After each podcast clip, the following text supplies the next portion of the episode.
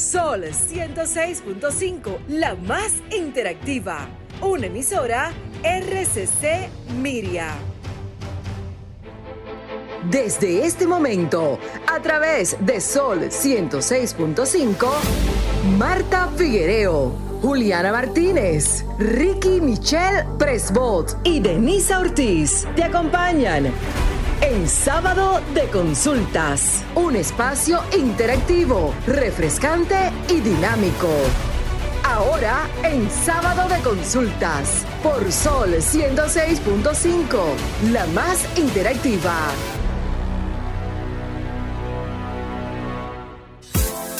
Buenas tardes República Dominicana, buenas tardes a todos los que nos sintonizan a través de los diferentes tipos de, de los diferentes canales digitales contentísima de poder llegar a los hogares dominicanos justamente en un sábado cargado de mucha energía y de muchas cosas nuevas que vamos a anunciar en nuestro espacio, Marta. Sí, buenas tardes, buenas tardes Denisa, buenas, buenas tardes a todos los oyentes de este sábado de consultas. Hoy, como todos los sábados, un contenido súper interesante porque estamos en un mes importante el mes de la concienciación del cáncer. Así que estén pendientes, nos quedamos la semana pasada con muchísimas preguntas en el aire y con ustedes estará y con nosotros la doctora Ivette Rodríguez. Rodríguez. Ella es oncóloga y tiene muchísimas informaciones que nos hacen falta y que es bueno que sepamos. Bueno, y es importante recordarle a todos los que nos sintonizan todas nuestras redes sociales, las de nuestro espacio, en todos sus canales, tanto Facebook, Instagram y Twitter, arroba S Consultas RD. Como siempre decimos, eh, todos los sábados estamos prestos para que ustedes nos envíen esas curiosidades que tienen acerca de un tema en especial.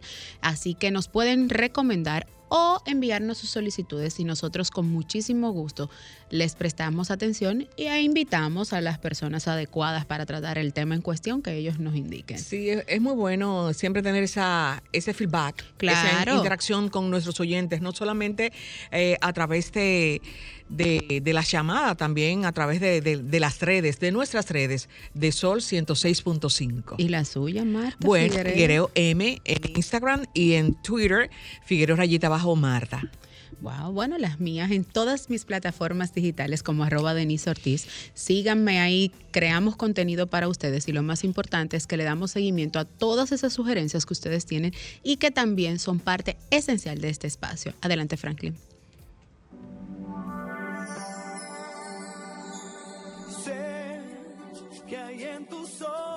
Con solo mirar.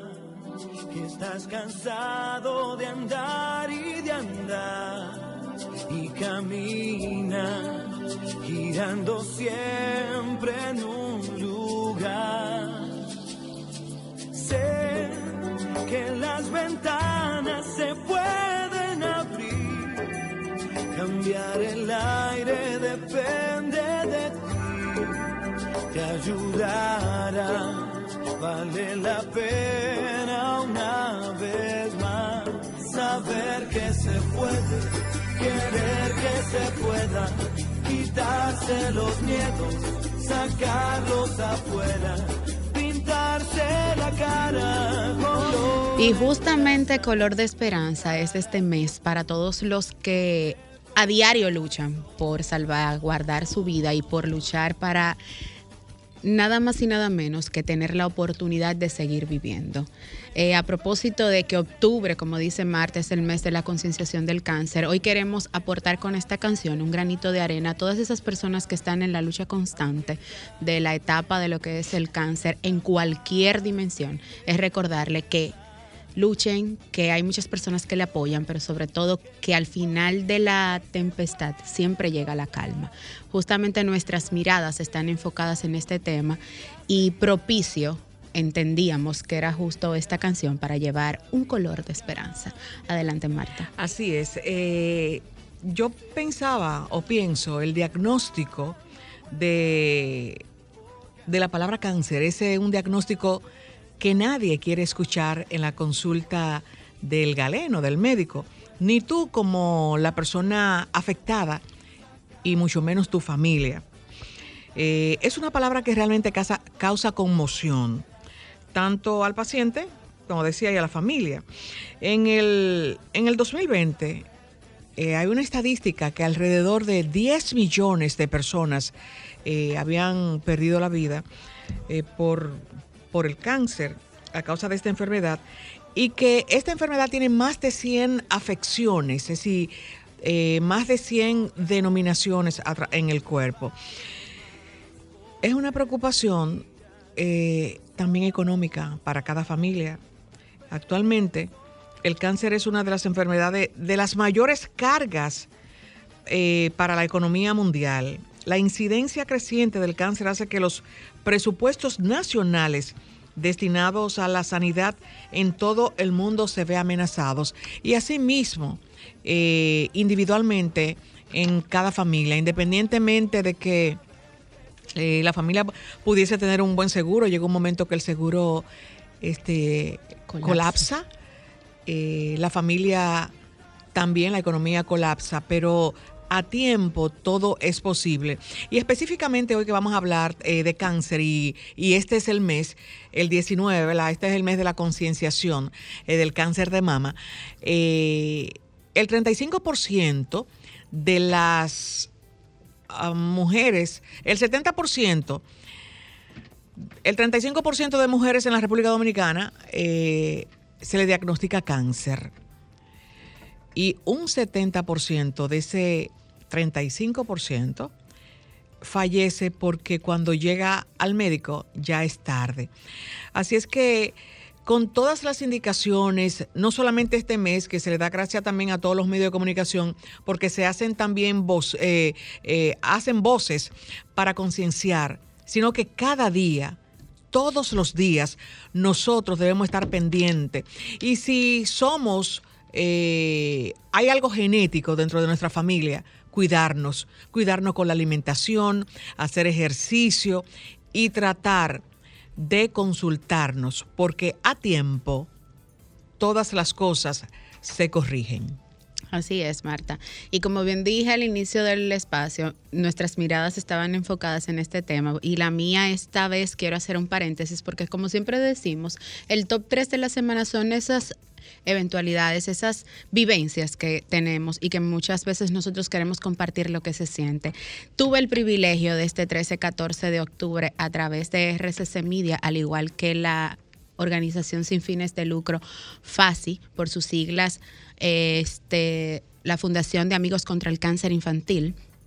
Ellos tuvieron lo que fue un radio maratón, eh, luchan contra el cáncer infantil, como bien dice su sigla, y fue una una mezcla de muchos sentimientos en mi caso particular porque pude ver cómo una, una fundación que, se, que no tiene ningún objetivo económico, sino más bien una muestra de tres valores esenciales que los descubrí a lo largo de, de estos dos días de jornada, que es el amor al prójimo, el compromiso, pero sobre todo la experiencia y la voluntad de querer ayudar a otros desde nuestra propia perspectiva. ¿Por qué lo digo?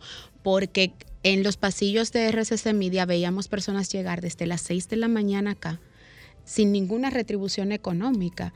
Eh, veía personas que ya estaban en los teléfonos motivándonos que nosotros diéramos las líneas para que pudieran aportar el granito de arena.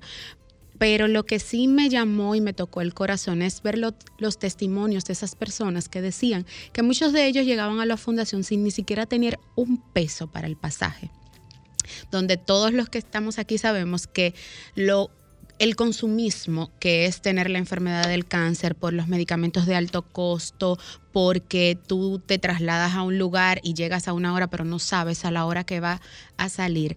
Y me demostró que, y me enseñó, que no hay que tener mucho para, para llevar tanto. Con el simple gesto de tu estar, apostar y sellar un pacto de compromiso con una persona que tiene cáncer y que tú puedes ayudarle desde donde quiera que te encuentres, es más la gratitud del lenguaje del amor que nosotros damos en otro. Agradezco a todos los dominicanos y dominicanas, tanto a nivel nacional e internacional, que se sumaron a la causa, porque fue muy gratificante cuando cerrábamos los espacios, ver con cuánto cerraban los números en la cuenta.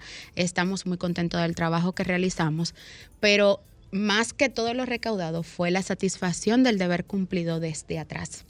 De verdad que felicito a FASI en las manos de su presidenta, la, señora Alexandra Matos de Purcell, y a todo el equipo que le acompaña. Sigan siendo ángeles, sigan teniendo alas de esperanza, porque definitivamente siempre he dicho que mi país, República Dominicana, es bendito, pero más que todo es un país solidario, lleno de amor, que cuando tocan la puerta siempre decimos presente. Y eso fue lo que vivimos en FASI. Contentísima de poder estar ahí y ser parte de ustedes. Vamos a un contacto de publicidad porque al regreso sí hablamos con nuestra especialista, la oncóloga clínica Ivette Rodríguez, en este sábado de consultas. Retornamos a este sábado de consultas y como lo prometido es deuda, doctora, eh, usted nos dejó con un sabor, buen sabor el pasado sábado. Eh, estamos con la doctora Ivette Rodríguez, quien es oncóloga y quien nos tratará, hablará sobre cáncer de mama, mitos, eh, los jugos verdes, los jugos de zanahoria y remolacha para los quistes, todo eso. Doctora, ¿cómo está usted? Hola, buenas tardes, un placer. Gracias por la invitación. Aquí, aquí cumpliendo. Eh, sí, eh, me encanta la doctora, que siempre ahí. Doctora, y de una vez entramos en materia, a pesar de que Marta bien dice que vamos a hablar sobre cáncer de mama, no queremos solo limitarnos a este cáncer, puesto que, como bien decíamos al inicio del espacio, octubre es el mes de la concienciación del cáncer. Entonces, siempre me he preguntado, ¿por qué octubre? ¿Por qué eligen octubre para la celebración del cáncer? Es un, es un tema mundial, eh, sobre todo que tiene que ver con el cáncer más prevalente, que es el cáncer de mama, que octubre es el, 19 de octubre es el día de crear conciencia, y a partir de ahí se decidió que octubre era el Día Mundial del Cáncer en términos generales. Y ahí uniendo mi pregunta, y perdón Marta, ¿por qué asociamos el cáncer con el rosa? Porque siempre decimos, octubre es el mes rosa. No, porque es el cáncer de la mujer entonces la mujer femenina, mira cómo yo vengo acá. Exacto. Eh, se, nos, fue adelante. Es toda eh, eh, juvenil, femenina, fresca. Entonces el rosado es el color que nos crían desde niñas como, el de, niñas, exactamente. Doctora, con relación a esto, yo hablaba al principio en las miradas que el 35% de cánceres en la República Dominicana es cáncer de mama, es decir, que hay un porcentaje alto y como un 70% de, de las personas que lo tienen, las mujeres, eh, fallecen por la falta de conocimiento, por la falta de atención. Mira, yo creo que el, el porcentaje es más alto de cáncer de mama. Definitivamente probablemente esa estadística sea más antigua. Actualmente el cáncer de mama es la primera causa. La primera causa de muerte en la República Dominicana. Primera, primera causa de cáncer. De cáncer. Exacto. El de, mama, en la República son los accidentes automovilísticos. Entonces el cáncer ocupa la segunda posición, de acuerdo a las estadísticas. De muerte sí, pero de, incidencia es mama por encima de todos los demás cánceres. Pero en el caso del cáncer de mama eh, prevenido a tiempo, doctora, hay estadísticas grandes de personas que erradicaron, que se curaron y que en un futuro, aunque estén en remisión, ese cáncer no le repercute en otro órgano? Mire, la, hay una relación directa entre la etapa clínica. Cuando detectamos temprano, que por eso es que hacemos tanto énfasis en las, en las campañas de mamografía, tenemos un mayor porcentaje, hasta un 95% de que ese paciente se cure y muera de otra cosa. Entonces estamos hablando de que mamografía salva vida porque te detectan la enfermedad temprano, tomas una conducta terapéutica temprana y oportuna y ya ese paciente no tiene recurrencia o reactivación de su enfermedad con todas las medidas que se, que se realizan. Así que una paciente que se detecte temprano tiene muchas altas probabilidades de cura. A pesar de que no decimos mucho la palabra, pero sí hay un grupo de pacientes que se detectan temprano y tienen esa, esa ventaja. En el caso de la República Dominicana, con, relación a, al costo, los gastos y con relación a la medicación, eh, la quimio, cuál es la diferencia de la quimio y, la radio. Porque hay personas que solamente le dan quimio. Sí. O hay otras que solamente le dan el radio. Sí. ¿Cuál es la diferencia? La, la, conducta terapéutica tiene que ver con el, el, estadio de la enfermedad, que tiene que ver con el tamaño tumores más grandes, con ganglios axilares eh, comprometidos, probablemente van a llevar un tratamiento un poquito más agresivo, que incluya quimioterapia y radioterapia. Una cosa importante que, comentó era la parte de que los pacientes llegan muy tarde. Yo, por ejemplo, ayer me hice mi mamogra- mamografía y fueron 20 minutos que duré. O sea, yo entiendo que, que es un es un método que salva vida, que está disponible, que es barato, que no involucra mucho procedimiento, que no es invasivo y yo creo que, que insistir, insistir, promover la mamografía, mamografía a partir de los 40 años en pacientes. Pero hay estadística ya que personas con menos edad Dígalo, dígalo, personas con menos edad de 40 como yo, así. Yo sé que usted me quería señalar.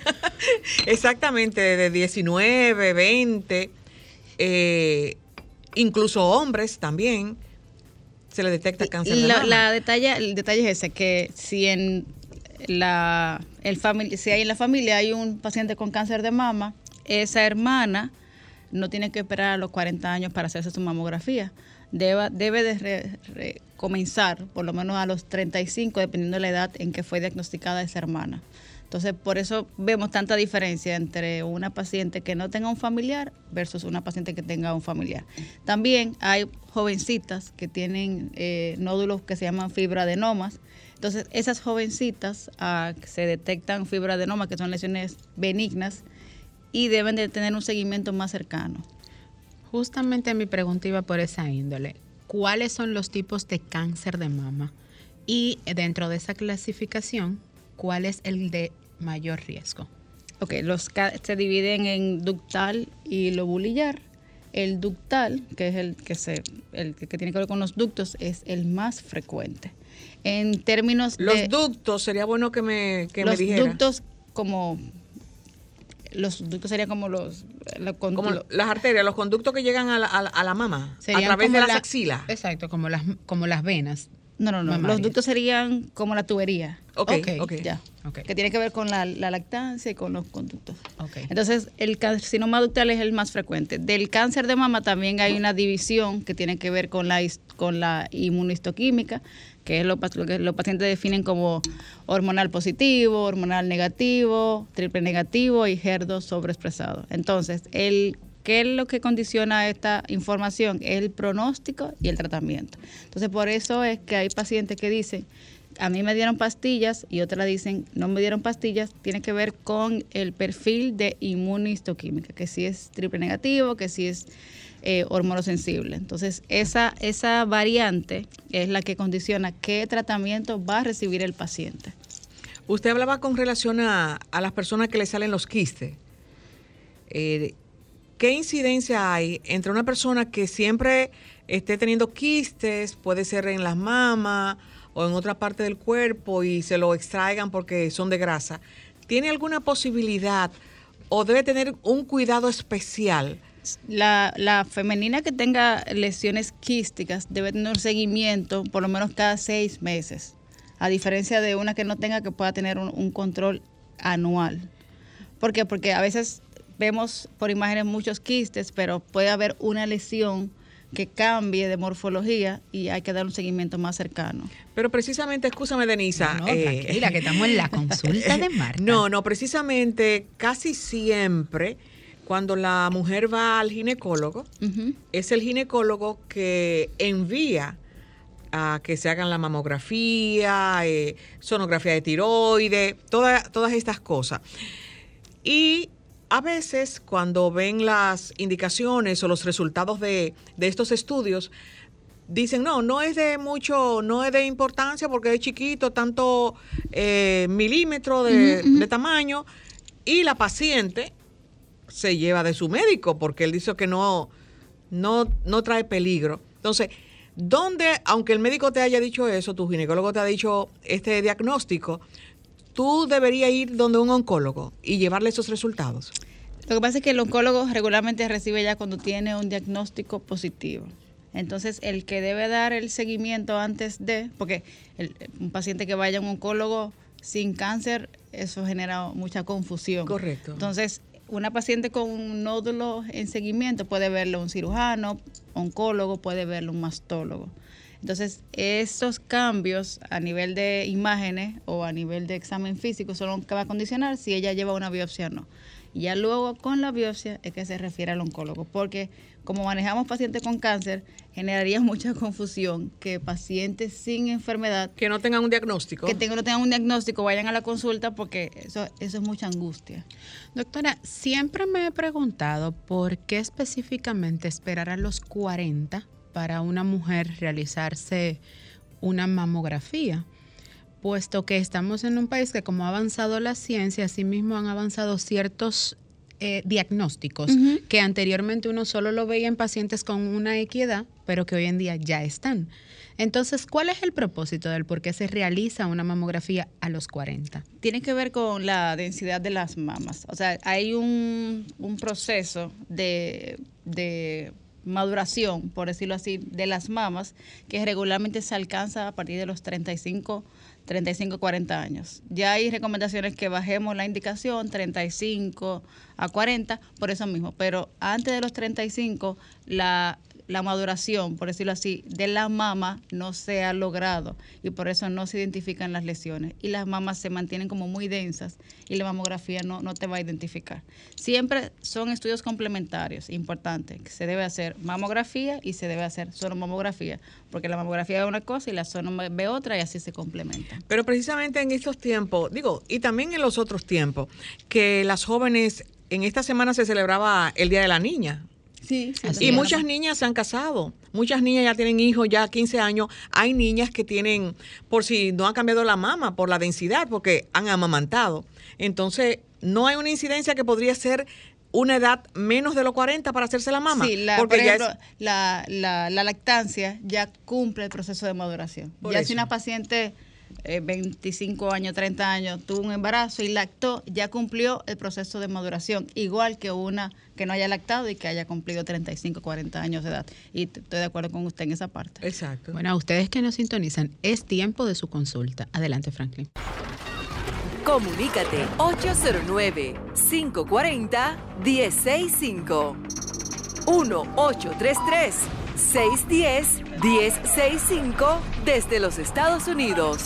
Sol 106.5, la más interactiva. Retornamos con este interactivo sábado de consultas, recordándole que estamos con la doctora Ivette Rodríguez, quien es médico oncóloga. Tenemos Y un contacto. Así es, nuestros oyentes siempre están muy activos. Buenas tardes, ¿quién nos habla y desde dónde? Buenas tardes, Luisa, kilómetro de Autopista Duarte. Bendiciones para todas. Amén, Muchas gracias. usted. Y felicidades por esta actividad de antes de ayer. No, las felicito, nos felicitamos. Debió de haber sido más, pero algo hace. Gracias, gracias. Doctora, yo tengo una pregunta a comentar. ¿Por qué? No sé, yo tengo 68 años. Yo le quiero preguntar algo. Uno ve tanto cáncer ahora. Yo vivo aquí en Utrecht y se ha detectado mucho cáncer, tumores cancerosos. Yo le pregunto, doctora, ¿sería que el COVID destrató esas cosas? Es mi pregunta, como eso es algo como tan maligno que afecta a tantos órganos. Y le quiero preguntar respecto a los hombres. Yo tengo un hijo diabético y alguien me dijo que, sabe que siempre hay alguien que se cree médico, que la persona diabética era muy propensa a tener cáncer. Le escucho. Gracias por su inquietud. Bueno, doctora, tenemos dos preguntas en una. El COVID fue como un arma de doble filo. Eh, hizo, por ejemplo, en pulmón, hizo que se detectaran muchos pacientes nuevos, porque a partir de la tomografía que se realizaban por el COVID, se identificaron nódulos. Y la desventaja principal fue el acceso a, la- a las imágenes. Entonces, el COVID hizo retraso de diagnóstico, eh, hubo suspensión de tratamiento, pacientes que no querían acudir a los centros. Nosotros seguimos trabajando porque eso no para. Sí. Sin embargo, los pacientes dejaron de ir a las consultas. y Tenían hubo temor. Hubo, temor mucho- para no contagiarse. Sí, entonces en vista de prevenir la, el con- la- la- la infección, la enfermedad progresó. En términos de si hay una relación de COVID con cáncer, no se ha identificado, pero sí el COVID jugó, como un arma de doble filo. La más prevalente fue la- el, el filo más peligroso, Ah, que fue que la paciente dejó de ir a la consulta por temor al COVID. Y en ese proceso suspendió tratamiento y la enfermedad progresó. Y ya cuando regresaba a la consulta ya era otra historia de, de la, de la condición de la paciente. Entonces, en el Con relación de, su del hijo, azúcar, que de, la diabetes. Lo que pasa es que la diabetes o, o el, ¿cómo se llama? La obesidad eh, o la, resistencia a la insulina hace que se generen eh, distorsiones a nivel de los lípidos y toda esa parte del colesterol. Entonces los pacientes que son, las pacientes sobre todo, que son más gorditas, que tienen un diámetro abdominal, el diámetro abdominal y la grasa se convierte en fuente primaria hormonal. Entonces hay pacientes que son posmenopáusicas, que ya sus ovarios no funcionan, pero que son gorditas. Entonces, a pesar de que el ovario no funcione, no tienen fuente hormonal por ovario, pero según la, la grasa abdominal, la grasa se convierte en fuente primaria hormonal. Entonces, por eso probablemente que se le haya dicho a su hijo, no, pero no tiene que ver tanto con la diabetes, sino con, con la parte de la resistencia a la insulina y la obesidad como tal. Bueno, lo que pasa es que como, no sé, a partir del 10 al 23 de noviembre, con el censo sabremos cuántos dominicanos hay. Entonces, esa cantidad hay de médicos en la República Ah, Dominicana. todo el mundo Todo dominicano puede diagnosticar y decirte qué tú tienes que tomar. Con relación a lo que tienes que tomar, yo le preguntaba al principio, doctora, eh, las personas que le detectan quiste, le dicen, no, eso no es maligno. Pero entonces habla con la vecina y la vecina le dice, mira, un cuchillo, tú te haces el jugo de remolacha con zanahoria y le echa eh, melaza. Esos son los mitos. Entonces, como médico, hábleme de eso. La recomendación de las lesiones quísticas es ante- antioxidantes y radicales libres.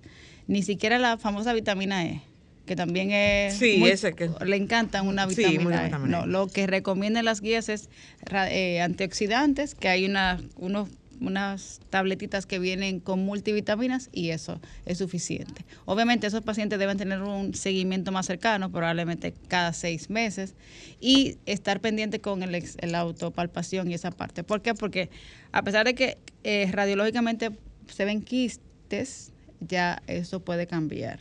No, no en alta prevalencia, pero sí pueden, podemos tener lesiones que no sean tan toquísticas y que pueden convertirse en enfermedad.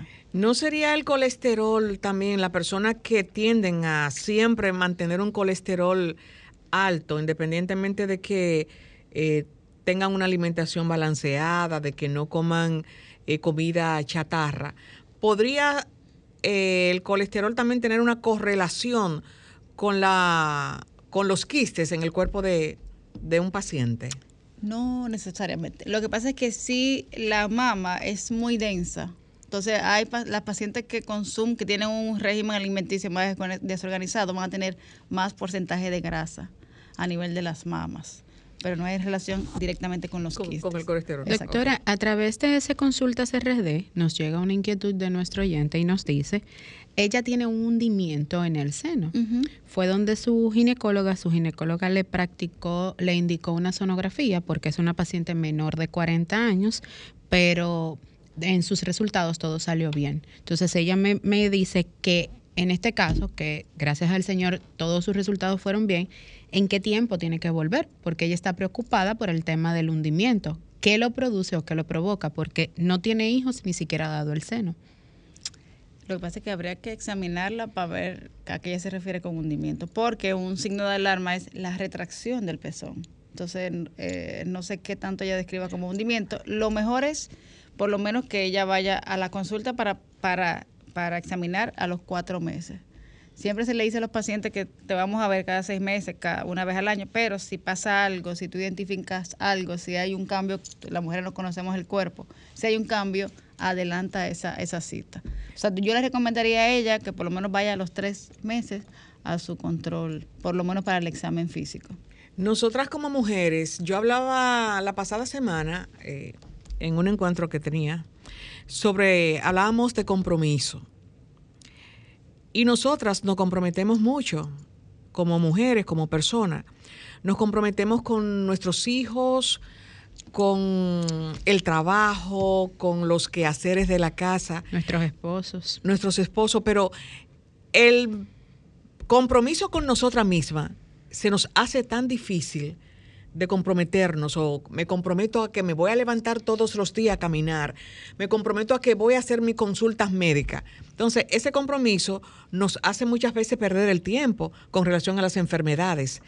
Y yo quiero, doctora, que con este mensaje del compromiso de que cada una de las personas y de las mujeres que nos están escuchando aquí en Sábado de Consultas, nos comprometamos con nosotras a palparnos, a chequearnos y a visitar al médico.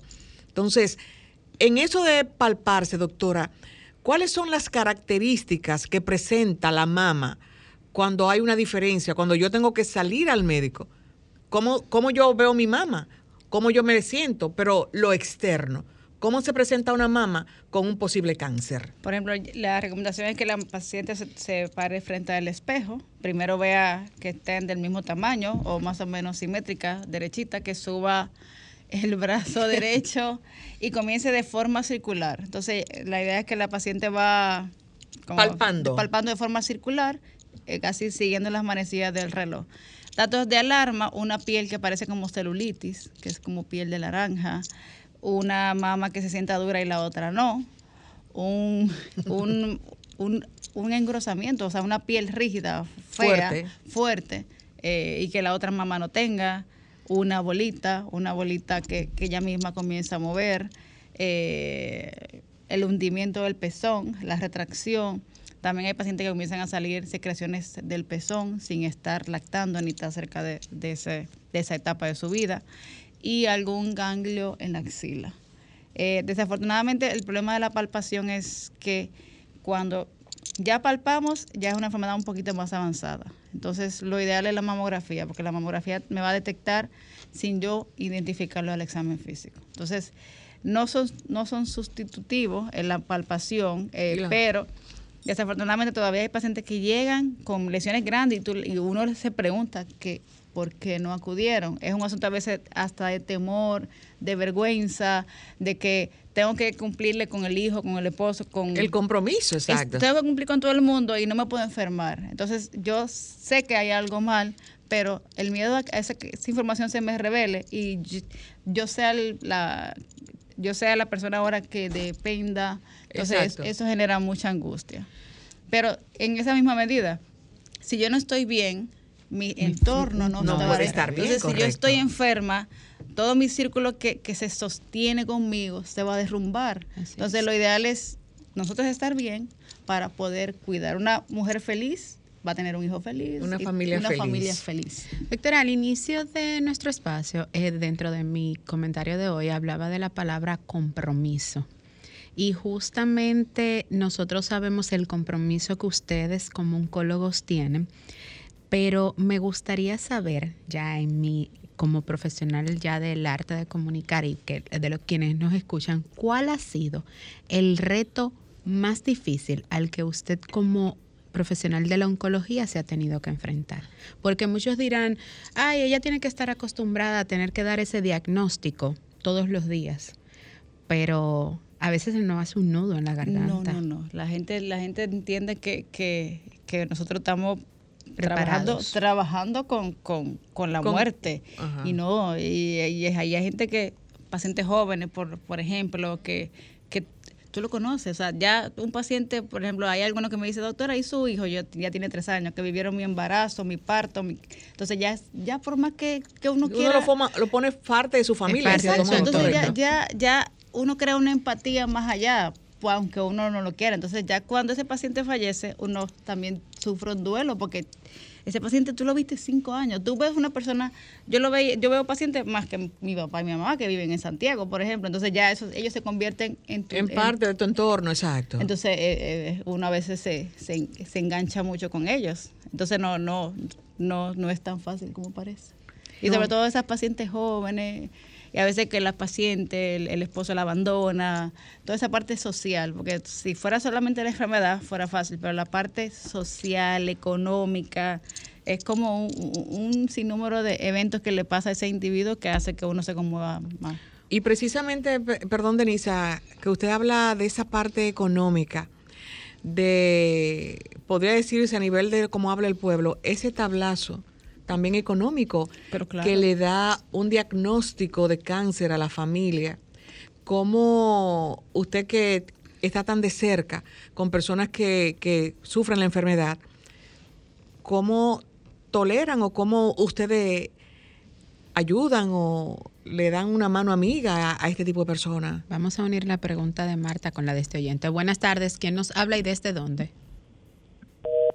Se nos cortó. Entonces, ¿cómo Eh, le damos? ¿Cuál es el compromiso? No sé si independientemente de los de los hospitales que encuentro son dos, debería haber más por la incidencia.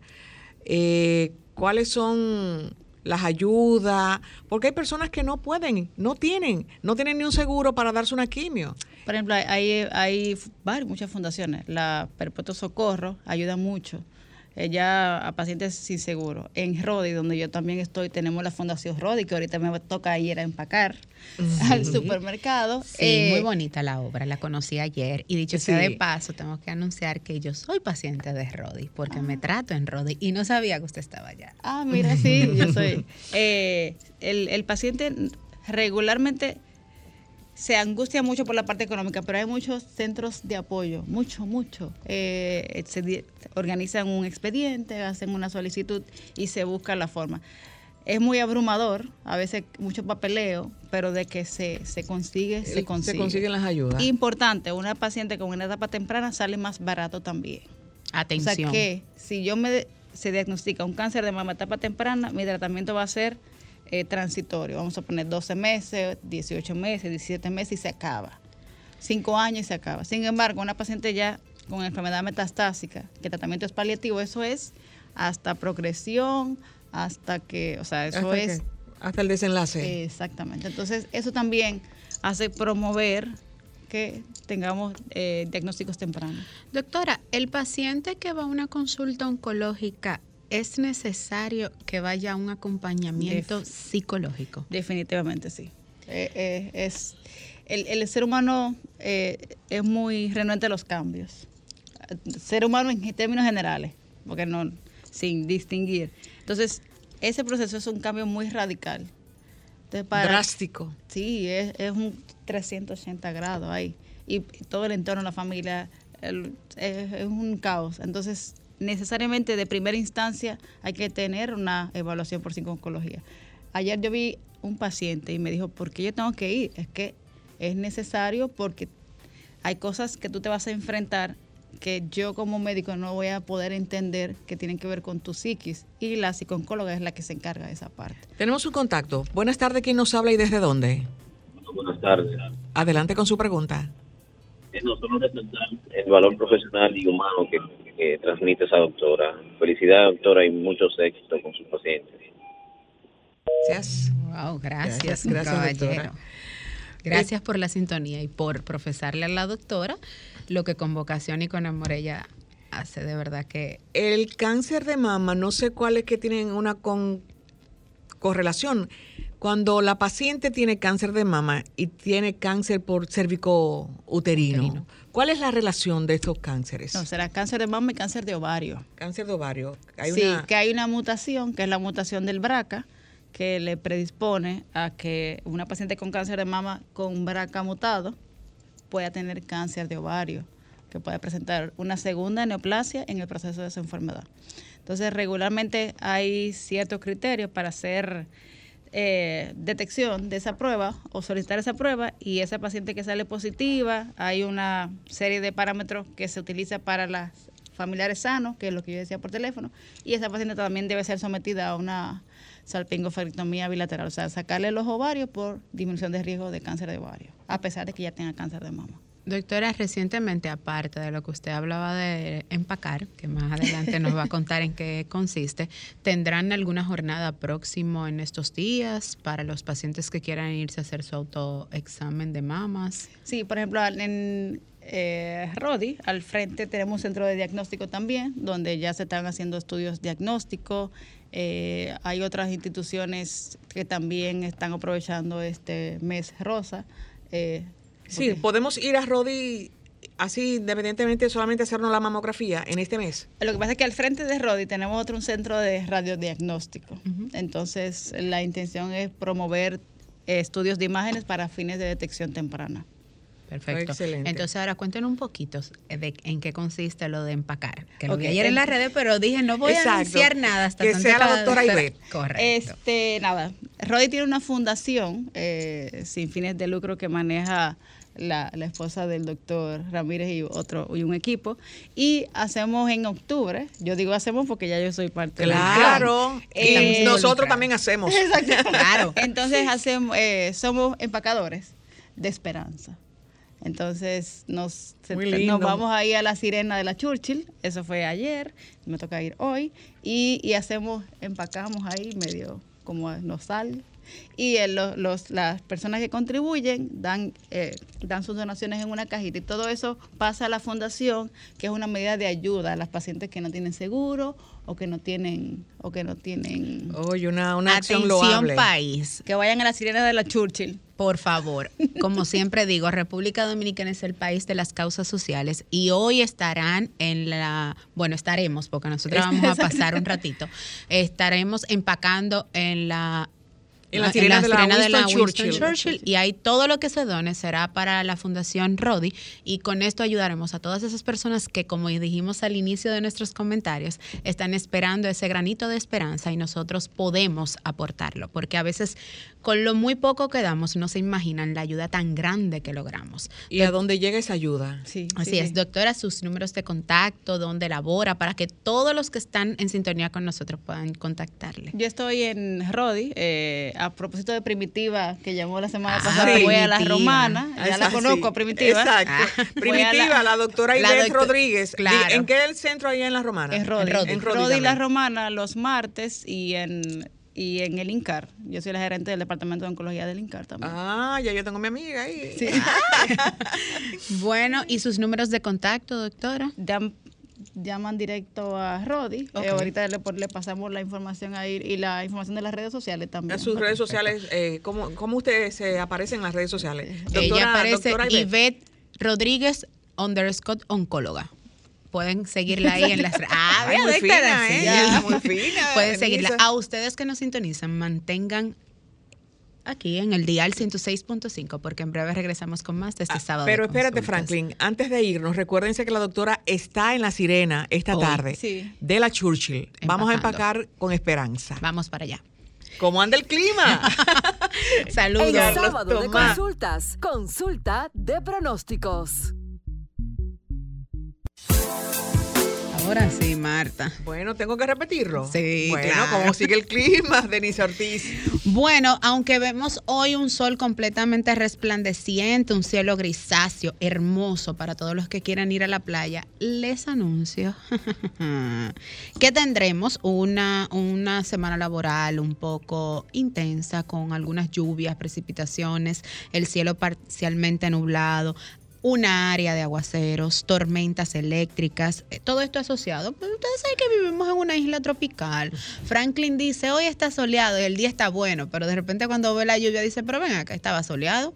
Bueno, pues le cuento que ese es el tema de vivir en un país tropical. Aunque estamos en otoño, República Dominicana no ve las hojas como a mí me gustan naranja, pero les cuento que esto es propicio de una onda tropical que está ubicada unos cientos de kilómetros al suroeste de las islas de Cabo Verde y que pre- hay un potencial 0% de convertirse en un ciclón, así que como dije al inicio, mayormente nublado, cielo soleado, aspecto brumoso, se precipitará como que el cielo tiene una parte de nubes, así como si tuviéramos el polvo de Sahara. Ajá. No es polvo de Sahara, señores, es el cielo brumoso, lo que es una onda tropical. Así que como siempre recomiendo, no exponernos al sol en el horario de 11 de la mañana a 4 de la tarde Y si vamos a usar protector. utilizar nuestro protector, como siempre dice Juliana, por encima de 700, de 70. Exacto. Y 700 sombrillas, UHB. porque nosotros pensamos que la Pamela, el sombrero solamente para la playa, No. hasta para A salir. Marta le encanta andar con unos lentes de sol para protegerse Sí, sus siempre, hermosos siempre, ojos. siempre. En el caso, Julia Ernesto, atención, pre-